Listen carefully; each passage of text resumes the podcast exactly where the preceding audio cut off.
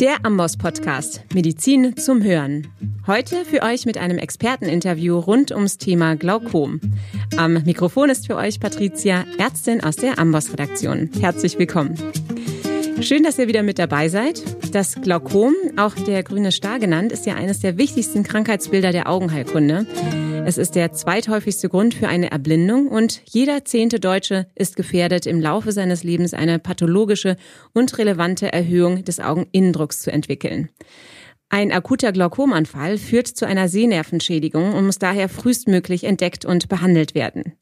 Deshalb ist uns das Thema auch so wichtig und wir möchten gerade auch für die Nicht-Ophthalmologen unter uns uns einmal anschauen, was sind eigentlich die Red Flags bei einem Glaukom und auch vor allem bei einem akuten Glaukomanfall. Wie gehe ich da bei Verdacht vor und was sind Therapieoptionen? Und wir sprechen über innovative Techniken aus dem Bereich der Augeninnendruckmessung, an denen gerade geforscht wird. Und ich freue mich über unseren Experten, der genau daran nämlich forscht und uns heute im Studio hier besucht, Dr. Lars Koritz. Er ist Facharzt der Augenheilkunde und verantwortlich für die klinischen Studien und für die Grundlagenforschung im Bereich Glaukom an der Otto von Gericke Universität in Magdeburg. Lars, herzlich willkommen. Schön, dass du da bist. Vielen Dank für die Einladung. Ich freue mich. Lars, bevor wir gleich starten, noch mal eine ganz andere Frage. Warum heißt es denn eigentlich im Volksmund grüner Star?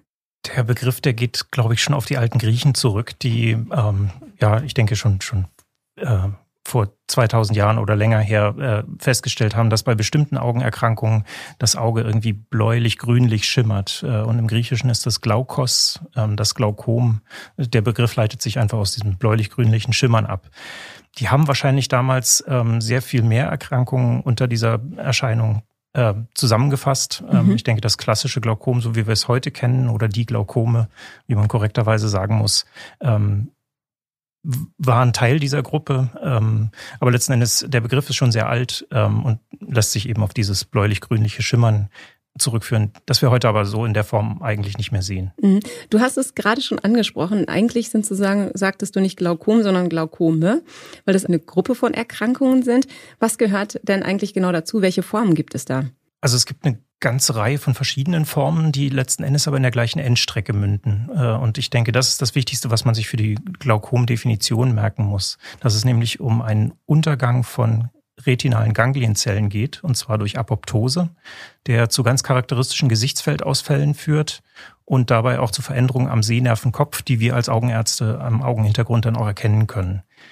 Eine ganz wichtige Rolle spielt äh, ein individuell zu hoher Augeninnendruck. Äh, und ich sage da ganz bewusst individuell zu hoch, denn eine harte Grenze, was jetzt zu hoch ist, gibt es, gibt es für das Glaukom nicht. Ja, die Ursachen für pathologische Druckerhöhungen oder für Schädigungen am Sehnervenkopf können ganz unterschiedlich sein. Das, wir unterteilen grundsätzlich in primäre äh, und sekundäre Glaukome und können dann auch nochmal unterscheiden in Offenwinkelglaukome und Engwinkelglaukome. Ich denke, darauf werden wir vielleicht noch ein bisschen mhm. eingehen.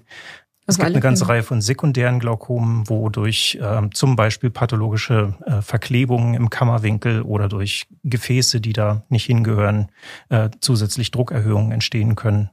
Also die, mhm. die Ursachen für Glaukome sind tatsächlich sehr, sehr vielfältig und genauso vielfältig sind dann auch die therapeutischen Optionen, derer mhm. wir uns bedienen. Aber was du, auch, was du auch gerade sagtest, ist nicht unbedingt gleichzusetzen, Glaukom gleich immer erhöhter Augeninnendruck, sondern letztlich geht es um das Resultat, die Schädigung des Sehnervs, richtig? Das ist richtig.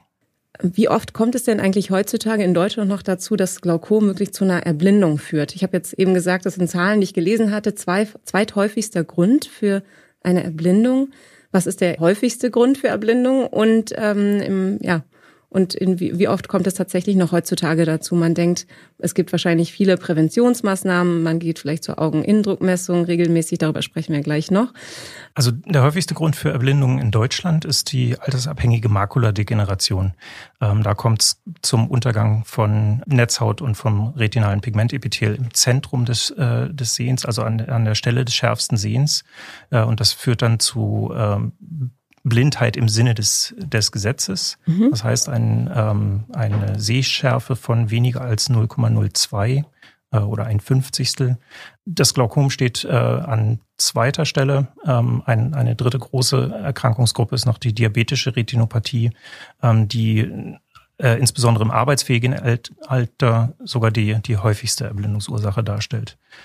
In ganz harten Zahlen kann ich das nicht ausdrücken. Dass, ähm, also etwa zwei Prozent aller über 45-Jährigen äh, bekommen ein Glaukom und bei den Hochbetagten ist es dann durchaus äh, noch mehr, also 10, 15 Prozent können das werden bei den über 85-Jährigen. Davon ist aber nur ein Teil ähm, wirklich von der Erblindung bedroht. Trotz allen Maßnahmen, die wir da so ergreifen können, äh, gibt es einfach Patienten, bei denen die Erkrankung weiter fortschreitet. Ähm, ja, und ich denke mal, ein Anteil von, von nicht mehr als 10 Prozent davon dürfte irgendwann wirklich akut von der Erblindung bedroht sein. Jetzt lass uns doch da noch mal äh, ein bisschen drauf schauen. Also der akute Glaukomanfall, was ist hierfür jetzt die häufigste Ursache? Was passiert pathophysiologisch da im Auge? Der akute Glaukomanfall ist im Grunde ein akuter Winkelblock, ähm, sagen wir auch dazu. Und hier geht es konkret um den Kammerwinkel. Das heißt, das ist äh, der Winkel, der gebildet wird durch die Hornhaut einerseits und die Irisbasis andererseits. Genau am Übergang zwischen Hornhaut und, und Sklera äh, gibt es genau in, in, diesem Kammerwinkel eine Struktur, äh, den sogenannten Schlemmschen Kanal. Das ist im Grunde der Abflussweg für das Kammerwasser, was ja ständig gebildet wird, um Linse und Hornhaut zu ernähren. Und wenn dieser Kanal verlegt wird, dadurch, dass die Irisbasis zum Beispiel nach vorn rückt und einfach äh, rein mechanisch diesen, diesen Winkel verlegt, dann kommt es äh, zu einem unkontrollierten pathologischen Anstieg des Augeninnendrucks. Das kann sehr, sehr schnell gehen und extrem hohe Augendruckwerte erreichen. Was sind da Risikofaktoren? Risikofaktoren sind eine Hyperopie, also ein, eine Weitsichtigkeit oder zu kurzes Auge letzten Endes, ähm, ein enger Kammerwinkel, weibliches Geschlecht. Warum das so ist, kann ich nicht genau sagen. Äh, das fortschreitende Alter, denn mit dem Älterwerden quillt die Linse, die natürliche Linse auf und schiebt dabei die Irisbasis beziehungsweise das gesamte Irislinsendiaphragma weiter nach vorn. Und tatsächlich gibt es auch einen Zusammenhang mit äh, ethnischem Hintergrund. Also Ostasiaten sind sehr viel häufiger betroffen als, als Mitteleuropäer. Mhm. Und wenn du sagst, das geht relativ schnell, was bedeutet das innerhalb weniger Stunden oder Tage? Wie äh, deutet sich das auch vielleicht schon an? Also der, äh, wenn der Winkel wirklich vollständig verschlossen ist, dann steigt der Druck recht zügig an. Ähm, in, in genauen Zeitangaben kann ich das gar nicht sagen, ähm, weil wir meistens aber auch den Zeitpunkt, zu dem, zu dem dieser, diese, dieser Winkelblock entstanden ist, ähm, nicht genau identifizieren können. Was können wir dann, wenn der Arzt dran schuld ist? Denn äh, Mydriatiker zum Beispiel äh, können, ja. können einen äh, Glaukomanfall bei Patienten auslösen, die eine entsprechende Prädisposition haben. Aber ja, das kann dann innerhalb von, von Stunden gehen. Ähm, die Patienten merken das in der Regel dadurch, dass sie äh, zuerst Kopfschmerzen bekommen, einseitige Kopfschmerzen, ähm, möglicherweise auch eine Sehverschlechterung äh, und, und tatsächlich vegetative Symptome. Also äh, denen wird übel, die können sich teilweise sogar erbrechen. Und das ist eine Symptomkonstellation, die natürlich als erstes an was ganz anderes denken lässt. Mhm. Einseitige Kopfschmerzen, Übelkeit, Erbrechen. Ähm, ich weiß nicht, ob einer von den Zuhörern Migräne kennt, aber das ist, glaube ich, das, woran die meisten zuerst denken. Ähm, ich würde aber darauf hinweisen wollen, dass das insbesondere bei Patienten, die Migräne sonst nicht kennen, unbedingt den Verdacht erwecken sollte, dass da ein Glaukomanfall dahinter stecken könnte. Das kann man dann auch einigermaßen unterscheiden, denn diese Patienten, die bekommen zusätzlich ein rotes Auge und manchmal wird die Hornhaut auch ein bisschen trüb durch den erhöhten Augeninnendruck. Ähm, die Pupille kann äh, übermittelweit sein, vielleicht sogar leicht entrundet und, und nicht lichtreagibel. Mhm. Das heißt, ähm, das ist dann aber schon ein recht ausgeprägter Fall. Kann man das selbst tasten, dass der Augapfel vielleicht praller wird? Das kann man. Vielen Dank ja. für die Frage. Das ist äh, tatsächlich eine, eine Basisfertigkeit, die jeder Arzt äh, beherrschen sollte. Äh, das muss nicht ein Augenarzt machen, sondern jeder Arzt ähm, sollte erstens an den Glaukomanfall denken und zweitens dann äh, selbst überprüfen können, wie, äh, wie der Augeninnendruck ungefähr ist. Ähm, man bittet dazu den Patienten, nach unten zu schauen. Und zwar wirklich nach unten schauen mit geöffneten Augen zu den Füßen oder den Knien und tastet dann mit beiden Zeigefingern gleichzeitig erst äh, auf dem gesunden Auge.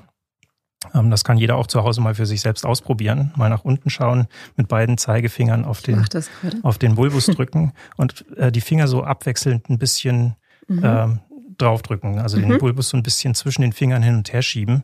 Das sollte sich äh, im Idealfall so ein bisschen anfühlen, als ob man auf ein weich gekochtes Ei drückt. Mhm. Es fluktuiert so leicht unter ja. den Fingern.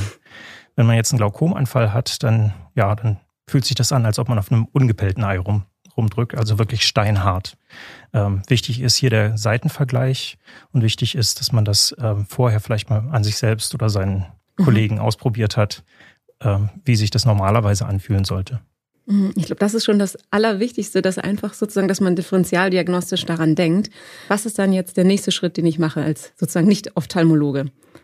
Es gilt, den Augendruck äh, möglichst schnell zu senken. Äh, wenn jemand in einer Klinik arbeitet und Augenärzte in der Nähe hat, die bitte in, unbedingt sofort involvieren. Ich kann mich an einen Fall erinnern, ähm, das war bei uns in Magdeburg, dass eine Patientin äh, in einem kleineren Haus ohne eigene Augenheilkunde operiert worden irgendeins der Medikamente, das sie bekommen hat, hat wahrscheinlich eine Mydriasis ausgelöst bei der Patientin und die hat äh, tatsächlich tagelang einen beidseitigen Glaukomanfall gehabt, weil da niemand dran gedacht hat, dass ähm, diese sehr hohen Augendruckwerte, die können äh, letzten Endes die, die Blutversorgung am Sehnervenkopf äh, so stark unterbrechen, dass ähm, das wirklich Nervengewebe kaputt geht. Also so ein einzelner Glaukomanfall kann auch schon zu einem erheblichen Defekt führen. Ähm, deswegen, wie gesagt, äh, dringend zügig dran denken. Wenn man also Augenärzte in der Gegend hat, dann bitte involvieren. Und wenn nicht ähm, und man auch keine Augentropfen zur Verfügung hat, wir geben da üblicherweise Beta-Blocker oder Alpha-2-Mimetika, ähm, dann äh, sollte man Acetazolamid geben. Das ist ein Carboanhydrasehemmer, den man systemisch geben kann. 500 Milligramm IV sollten dann ausreichen, um den Druck erstmal zu senken. Pilocarpin, was, was oft auch ähm, gegeben wird, um ja, die, den Kammerwinkel wieder zu öffnen. Das, davor würde ich jetzt die Nicht-Experten warnen, denn äh, insbesondere bei sekundären äh, Winkelblock-Geschehnissen, also zum Beispiel, wenn man äh, eine Rubiosis iridis hat oder ähnliches, ähm, dann da ist das kontraindiziert. Ähm, mhm. Deswegen das Erste, was man geben sollte, sind Augentropfen mit Timolol, zum Beispiel, also einem Beta-Blocker und einem Alpha-2-Sympathomimetikum, also sowas wie Brimonidin. Und wenn man es zur Verfügung hat, Acetazolamid und dann den Augenarzt involvieren. Mhm. Und wie oft wird ein solcher Patient dann operativ behandelt? Eigentlich äh, in, in fast allen Fällen kommt ein bisschen drauf an, äh, was die Ursache ist. Ähm, sobald der Augendruck gesenkt ist äh, und sobald die Hornhaut ein bisschen aufgeklärt ist, äh, würde man als erstes, um den, den, diesen Winkelblock aufzuheben und den sogenannten Pupillarblock, der auch pathophysiologisch eine Rolle spielt, ähm, mit dem Laser an der Irisbasis ein Loch in die, in, in die Iris schießen. Eine sogenannte Iridotomie oder periphere mhm. Laseriridotomie. Wenn das nicht ausreicht, kann man auch eine chirurgische Iridektomie vornehmen, das heißt ein kleines, kleines Loch reinschneiden. Und äh, wenn vornehmlich äh, die Kombination aus dicker Linse aufgrund des äh, fortgeschrittenen Alters des Patienten mit äh, vielleicht einem zu kurzen Auge, also Hyperopie, eine Rolle spielt, dann würde man auch eine, eine Kataraktoperation empfehlen. Mhm. Und, dadurch äh, wird der Kammerwinkel automatisch weiter. Also eigentlich bei fast allen Patienten kommt es dann zum irgendwie gearteten chirurgischen Eingriff. Das ist die Therapie der Wahl. Mhm. Ja. Okay, gut. Jetzt ähm, haben wir gesagt, okay, das ist der akute Glaukomanfall, ähm, der eben ein absoluter Notfall ist, sofort ähm, eben in der Regel operativ behandelt werden muss. Aber die Mehrzahl äh, der Patienten haben, glaube ich, ein chronisches Glaukom. Was liegt dem denn zugrunde und was sind da die Symptome? Die chronischen Glaukome können auch wieder unterteilt werden in Offenwinkelglaukome und Engwinkelglaukome. Ähm, die Engwinkelglaukome muss man sich so vorstellen, ähm, dass das im Prinzip wie der, wie der eben beschriebene Winkelblock ähm, nur nicht, nicht akut und vollständig passiert, sondern immer wieder mal, äh, insbesondere abends, nachts, wenn man unterwegs ist und die Pupillen weit werden, ähm, dass es da immer wieder mal zu Druckanstiegen kommt. Ähm, das sind aber eher die, die geringere Anzahl an, an Glaukompatienten. Die allermeisten in Deutschland haben ein sogenanntes primäres Offenwinkelglaukom. Äh, und da ist der Kammerwinkel primär offen, wie, wie der Name schon sagt. Und da ist die Ursache letzten Endes nicht, nicht vollständig geklärt, warum es da zur Druckerhöhung kommt und auch zum Glaukomschaden. Man findet äh, makroskopisch da oft keine gute äh, Ursache. Äh, wenn man diese, diese Augen bei Verstorbenen aber untersucht, dann findet man äh, Veränderungen im Trabekelmaschenwerk. Das Trabekelmaschenwerk, das ist so eine gitternetzartige Struktur, die über diesem Abflusskanal liegt. Ähm, man kann sich das so vorstellen wie, wie so diese, diese Abflussrinnen im Gehweg äh, und die, diese Gitter, die da drüber liegen, dass die irgendwann verstopfen, dass die äh, Öffnungen kleiner werden. Ähm, das ist so die, die Hauptursache. Und das geschieht schleichend, nehme ich an. Und wie äußert sich das? Wie spürt ein Patient, dass er ein ähm, chronisches Glaukom hat? Das spürt der Patient leider überhaupt nicht. Und ähm, das, ist, das ist die große Krux an dieser Erkrankung. Ähm, dieser individuell zu hohe Augeninnendruck wird von den Patienten nicht bemerkt, es sei denn, er ist wirklich so hoch, dass, dass sie wieder Kopfschmerzen bekommen. Das ist aber in den meisten Fällen nicht so. Die ähm, Patienten merken in der Regel erst dann was am eigenen Sehen, wenn schon 40, 50 Prozent der retinalen Ganglienzellen untergegangen sind. Ähm, und deswegen ist es aus unserer Sicht sehr, sehr wichtig, ähm, regelmäßig sich beim Augenarzt auch vorzustellen und äh, den Augenhintergrund mit anzuschauen, um Anzeichen von einem Glaukom äh, feststellen zu können. Ab welchem Alter würde man das empfehlen? Ab 40 etwa. Gibt es da feste Empfehlungen, ähm, einmal jährlich, alle fünf Jahre? Es gibt leider keine feste Empfehlung dafür. Ähm, also insbesondere deshalb, weil eine Glaukomvorsorge in diesem Sinne mit Augendruckmessung von den Krankenkassen auch nicht bezahlt wird. Das ist äh, immer wieder mein Streitpunkt. Äh, darüber ärgern wir Augenärzte uns auch regelmäßig, wenn jedes Jahr im Sommer ähm, die Igel-Leistungen verteufelt werden und, äh, und insbesondere wir Augenärzte für unsere Igel-Leistung Augendruckmessung äh, an den Pranger gestellt werden. Dabei würden wir diese Augendruckmessung im Zusammenhang mit einer gesamten Untersuchung des Auges einfach sehr gern wirklich als, als Routine anbieten. Ja. Ja, das verstehe ich absolut. Wenn du sagst, es macht im Prinzip keine Symptome, man merkt vielleicht den Gesichtsfeldausfall erst viel zu spät, dann würde man quasi, wenn ein Patient kommt und sagt, ich möchte gerne eine Vorsorgeuntersuchung machen, würde man ähm, wahrscheinlich, was würde dazugehören? Einmal die Tonometrie, also die Augeninnendruckmessung. Wir würden anfangen mit einer Sehschärfeprüfung inklusive ähm, Refraktion, das heißt ähm, ja Feststellung der, der Brechfehler, die die optischen Medien so haben können äh, als funktionelle Untersuchung eine Gesichtsfelduntersuchung. Das heißt, wir wollen wissen, ob äh, die Lichtempfindlichkeit an allen Stellen auf der Netzhaut ausreichend hoch ist. Glaukompatienten haben da oft äh, relativ typische Gesichtsfelddefekte, sogenannte Bogenskotome, ähm, die also schon mal wegweisend sein können. Als nächstes natürlich eine, eine Spaltlampenuntersuchung. Das heißt, unsere Hauptuntersuchungseinheit ist ja diese Spaltlampe, mit der wir ähm, sowohl den Vorderabschnitt als auch den Augenhinterabschnitt äh, uns gut anschauen können.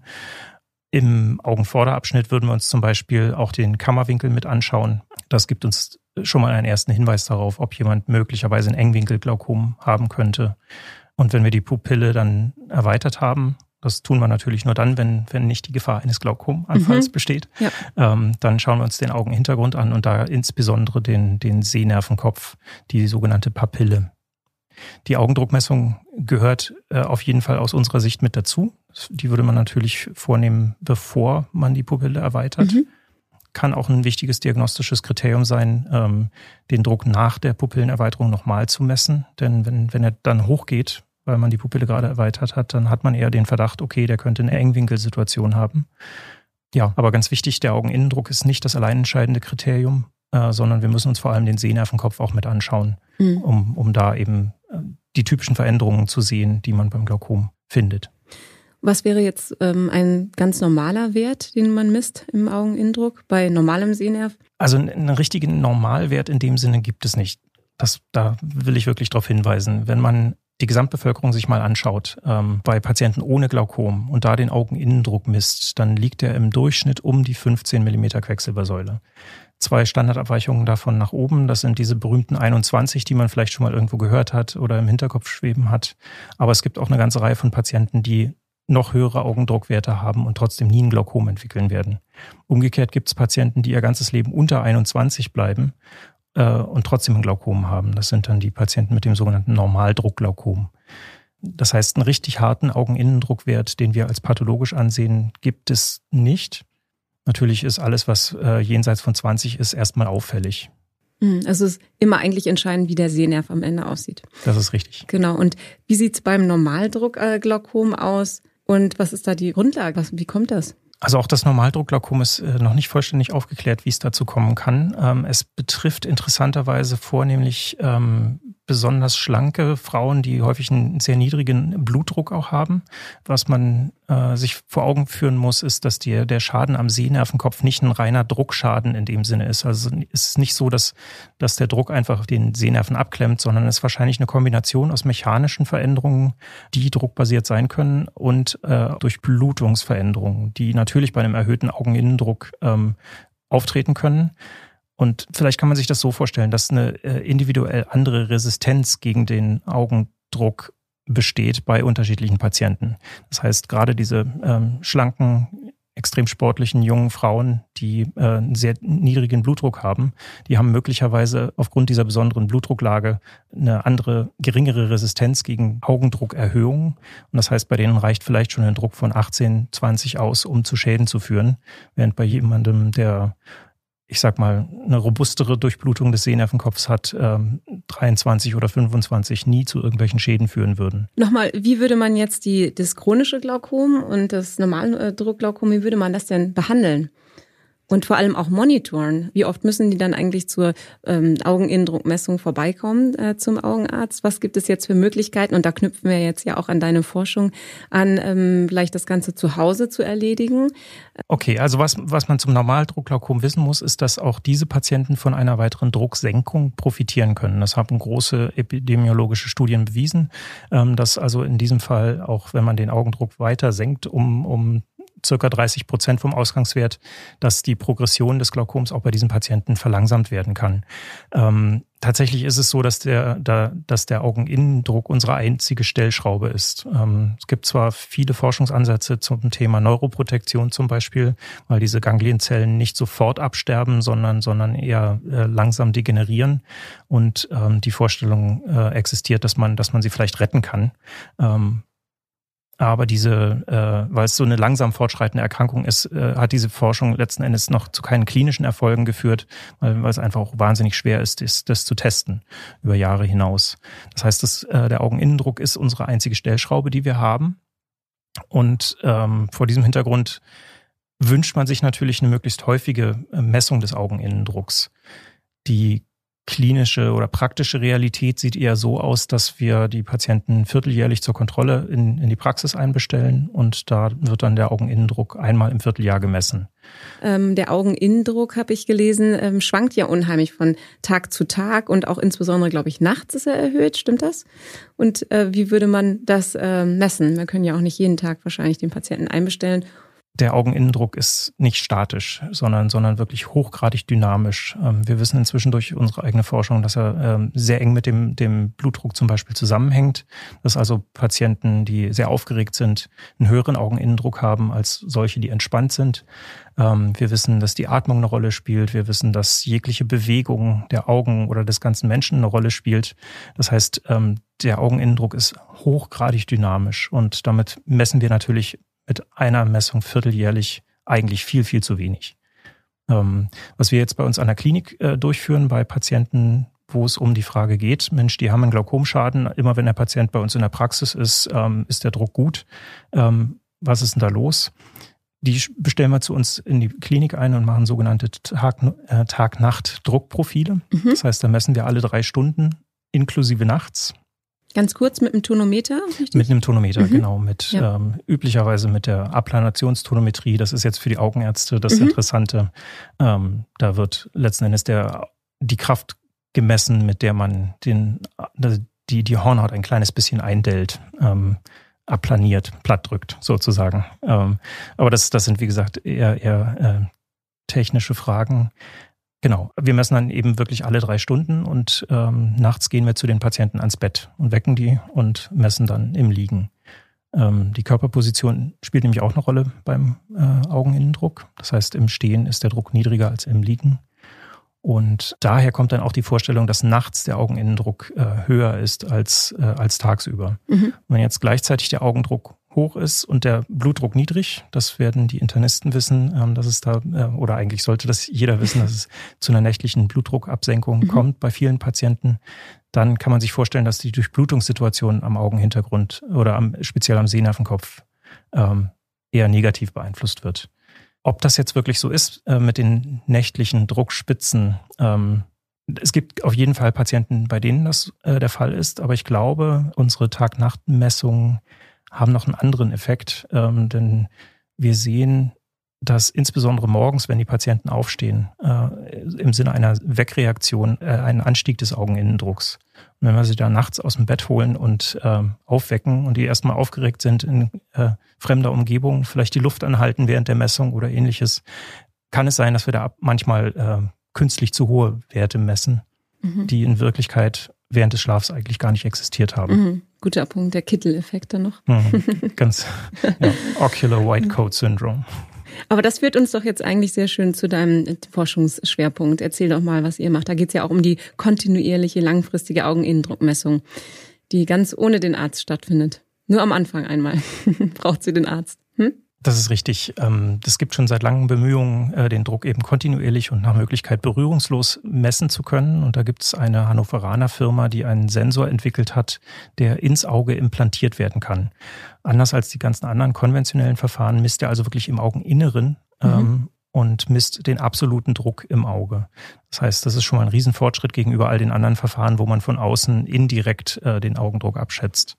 Ähm, das Interessante ist, dass die dass dieser Sensor, wie gesagt, äh, telemetrisch funktioniert. Ähm, das heißt, wir können äh, vollkommen berührungslos von außen die, äh, die Messung anstoßen und, ähm, und die Messwerte auslesen. Äh, und das heißt, wir können praktisch in jeder Körperposition in, äh, mit geschlossenen oder offenen äh, Augen messen. Äh, wir können im Schlaf automatisch messen lassen. Ja, das ist, ist ein Sensor, der jetzt äh, vor kurzem die Zulassung bekommen hat und ähm, tatsächlich auch äh, in der klinischen Routine eingesetzt werden kann. Aber im Rahmen unserer Studie ähm, unter der Leitung von meinem Chef, äh, Professor Thieme, mhm. da in der Augenheilkunde, wurde die aktuelle Sensorgeneration erstmalig an 22 Patienten äh, getestet. Und wir haben letzten Endes die Sicherheit und äh, Wirksamkeit dieses Sensors untersucht das ermöglicht ja auch für euch dann, wenn der Patient kommt, quasi, dass ihr dann seht, wie war denn der Augeninnendruck die letzten so und so viele Wochen, ähm, Tag und Nacht. Wie ist da die nächtliche Glaukom oder beziehungsweise der Augeninnendruckmessung ausgefallen? Also so detaillierte Untersuchungen haben wir äh, bei zehn von den 22 mhm. Patienten machen können und da gibt es tatsächlich nur einen Patienten, der ganz klar nachts eine, einen Druckanstieg zeigt. Die alle anderen haben eigentlich äh, eher unerwarteterweise eine Absenkung des Augeninnendrucks nachts gezeigt oder zumindest ungefähr gleichbleibend. Äh, und bei vielen ist das äh, recht parallel zum, zum Blutdruck gewesen. Mhm. Gibt es ähm, darüber hinaus noch andere Verfahren, die gerade Gegenstand der Forschung sind? Ich hatte noch was von Kontaktlinsen gelesen, ähm, die eingesetzt werden und den Druck messen. Ja, das ist richtig. Ähm, der Kontaktlinsensensor, der ist sogar schon länger auf dem Markt als, als dieser intraokulare Sensor. Ähm, ist insofern interessant, als man den natürlich jedem Patienten einfach so äh, einsetzen kann. Eine Kontaktlinse ist ja einigermaßen gut zu vertragen, während eine, eine OP natürlich nicht jeder über sich ergehen lassen möchte. Ähm, dieser Sensor funktioniert, in, äh, indem er einen Dehnungsstreifen außen am Rand äh, dieser Kontaktlinse nutzt. Und die Vorstellung ist, dass wenn der Augendruck sich erhöht, ähm, dass dann sich auch die Form der Hornhaut ändert und letzten Endes zu einer Dehnung dieses Dehnungsstreifens in der Kontaktlinse führt. Das war ein wichtiger Meilenstein für uns Augenärzte auf jeden Fall, äh, weil wir dadurch erstmalig einfach diese Dynamik des Augeninnendrucks sehen konnten.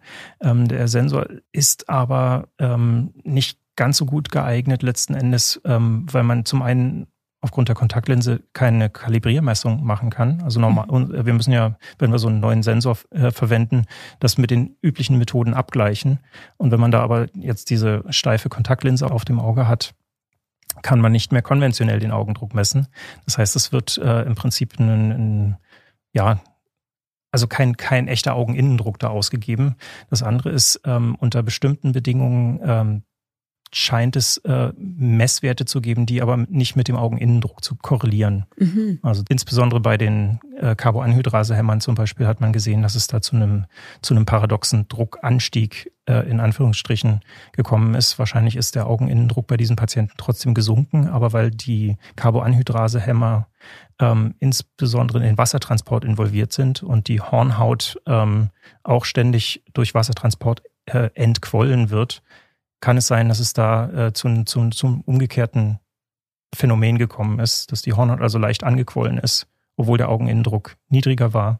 Und äh, es zeigte sich jetzt ähm, ein Druckanstieg, obwohl der Augendruck in Wahrheit wahrscheinlich runtergegangen ist. Mhm. Das heißt, ähm, diesen Kontaktlinsensensor, der ist auf jeden Fall geeignet, um herauszufinden, zu welcher Tageszeit der Augendruck am höchsten ist und dann weiß man, zu welcher Tageszeit man in Zukunft messen sollte, wenn man eine Therapieveränderung vornimmt.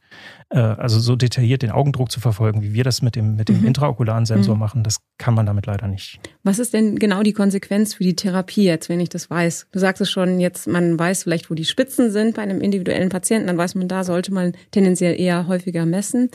Ähm, aber ansonsten was genau ist der Effekt oder Benefit durch so eine dauerhafte ähm, Messung des Augeninnendrucks, sei es jetzt mit der einen oder anderen Methode? Was ist da der Vorteil? Der Vorteil ist zweierlei. Äh, das eine, was wir beobachtet haben mit den Studienpatienten, ist, dass die, ähm, dass die, Pati äh, dass die Therapietreue, die Adherence oder Compliance, wie man früher, früher gesagt hat, besser geworden ist. Das heißt, die Patienten haben, haben jetzt die Möglichkeit, jederzeit selbst zu messen und sehen, aha, wenn ich meine Tropfen genommen habe, dann funktioniert das. Mhm. Äh, und mehrere Patienten haben unabhängig, ohne gefragt zu werden, berichtet, ähm, dass sie, dass sie wirklich viel regelmäßiger als früher ihre Augentropfen nehmen.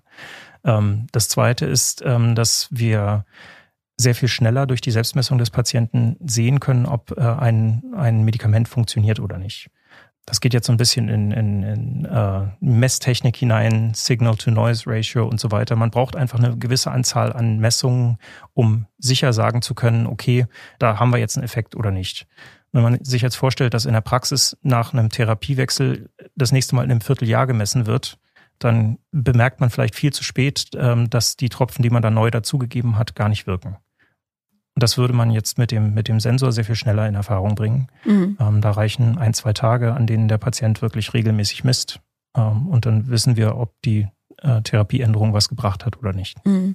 Und das alles gilt aber vor allem für, den, für das chronische Glaukom und nicht für das Normaldruckglaukom. Das ging auch für das Normaldruckglaukom. Genau. Also Wenn der da der Wert quasi normal ist, na, sagen wir mal, vielleicht nennen wir es anders, äh, nicht mehr Normaldruckglaukom, sondern Niedrigdruckglaukom. Mhm. Ähm, ähm, und auch da ist es so, dass die Erkrankung stabilisiert werden kann, wenn man den Augendruck weiter senkt. Das heißt, wenn diese Patienten so einen Sensor haben mhm. und der zeigt die ganze Zeit, ähm, was weiß ich, 19, 20, 17 Millimeter Quecksilbersäule an.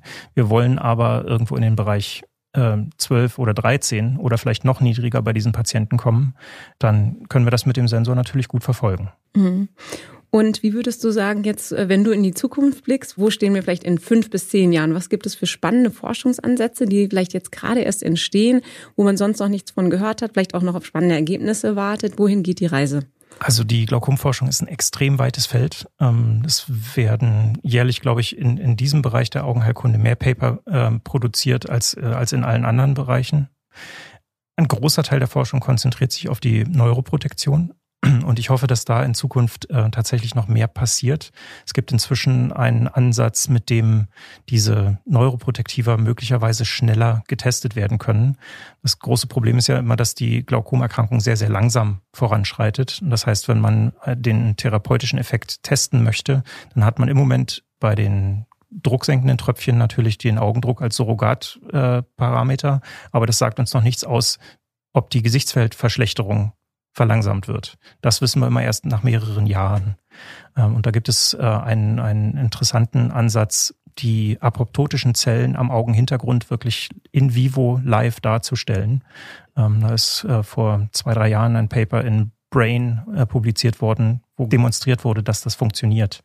Und dann kann man wirklich anhand der aufleuchtenden Zellen sehen, wie viele Zellen sterben da gerade ab. Und wenn ich jetzt ein neuroprotektives Medikament gebe, werden es vielleicht weniger. Das heißt, auf dem Bereich äh, erhoffen wir uns sehr, sehr viel.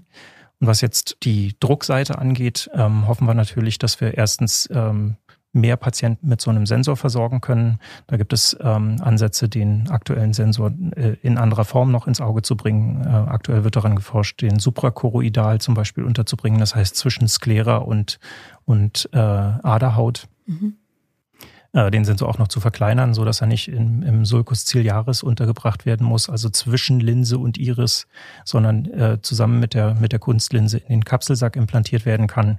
Ähm, und dann könnte man ihn definitiv auch mehr Patienten einfach zur Verfügung stellen. Ich glaube, dann würden wir äh, unheimlich viel noch über den Augeninnendruck lernen. Spannend. Ja, wir sind schon am Ende unseres Gesprächs jetzt angekommen. Ich fand, das war sehr, sehr spannend. Auch ein Thema, was extrem wichtig ist.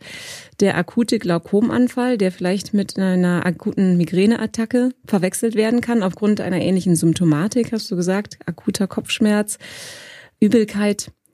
Hier sagtest du unbedingt daran denken, dass man den Augapfel sozusagen einmal palpiert. Das kann man auch zu Hause selbst machen, wenn man selbst vielleicht betroffen ist oder als ähm, vielleicht versorgender Arzt einen Patienten hat mit Verdacht auf akuten Glaukomanfall.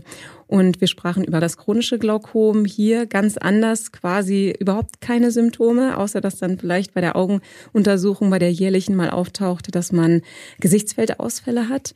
Ähm, wir sprachen über die Möglichkeiten der Augeninnendruckmessung, der chronischen, die man jetzt eben erforscht oder wo du schon die erste Studie jetzt vorgestellt hattest, was da passiert in der Forschung der Augeninnendruckmessung und dass es jetzt mehr dahin geht, Richtung neuroprotektive Ansätze zu finden. Wenn ich das so in drei Sätzen mal zusammenfasse, worüber wir gesprochen haben. Das ist super. Das äh, hätte ich nicht besser zusammenfassen können. auch weil mir die Erfahrung mit sowas fehlt, aber, äh, mit solchen Podcasts. Genau, aber vielleicht hast du noch irgendwas anderes, was du den Hörern mit auf den Weg geben möchtest. Also ich glaube, du hast das wahnsinnig gut zusammengefasst. Ähm, die einzige andere Botschaft wäre noch, äh, Augeninnendruck ist nicht gleich Glaukom. Also ein erhöhter mhm. Augeninnendruck ist nicht mit einem Glaukom gleichzusetzen. Umgekehrt gibt es auch Patienten, die mit einem scheinbar normalen Augeninnendruck ein Glaukom haben können. Äh, das heißt ähm, einfach dran denken. Einfach dran denken. Ja, ähm, sehr schön. Ähm, Lars, vielen Dank für deinen Besuch hier bei uns im Berliner Podcast-Studio. Ähm, vielleicht darf ich noch ähm, aus Amboss Sicht eine Ergänzung machen. Wir haben ein ganz schönes Video, das ist zwar schon ein bisschen älter, man sieht es an der Illustration, aber auf unserer Plattform gibt es ein Video zum Thema Glaukom. Und wenn ihr möchtet, schaut doch mal rein, das verdeutlicht nochmal alles auf visuelle Art und Weise. Und ansonsten natürlich auch in unseren Artikeln findet ihr mehr zum Thema Glaukom und Augeninnendruck-Monitoring, Messung und natürlich zur Therapie. Und ansonsten an dieser Stelle ein herzliches Dankeschön erst nochmal an dich, Lars, dass du den Weg aus Magdeburg zu uns gefunden hast und ähm, euch fürs Zuhören vielen Dank und dann verabschieden wir uns an dieser Stelle. Tschüss und bis zum nächsten Mal. Alle Infos zu unseren Podcasts und der Amboss Wissensplattform findest du unter go.amboss.com slash podcast.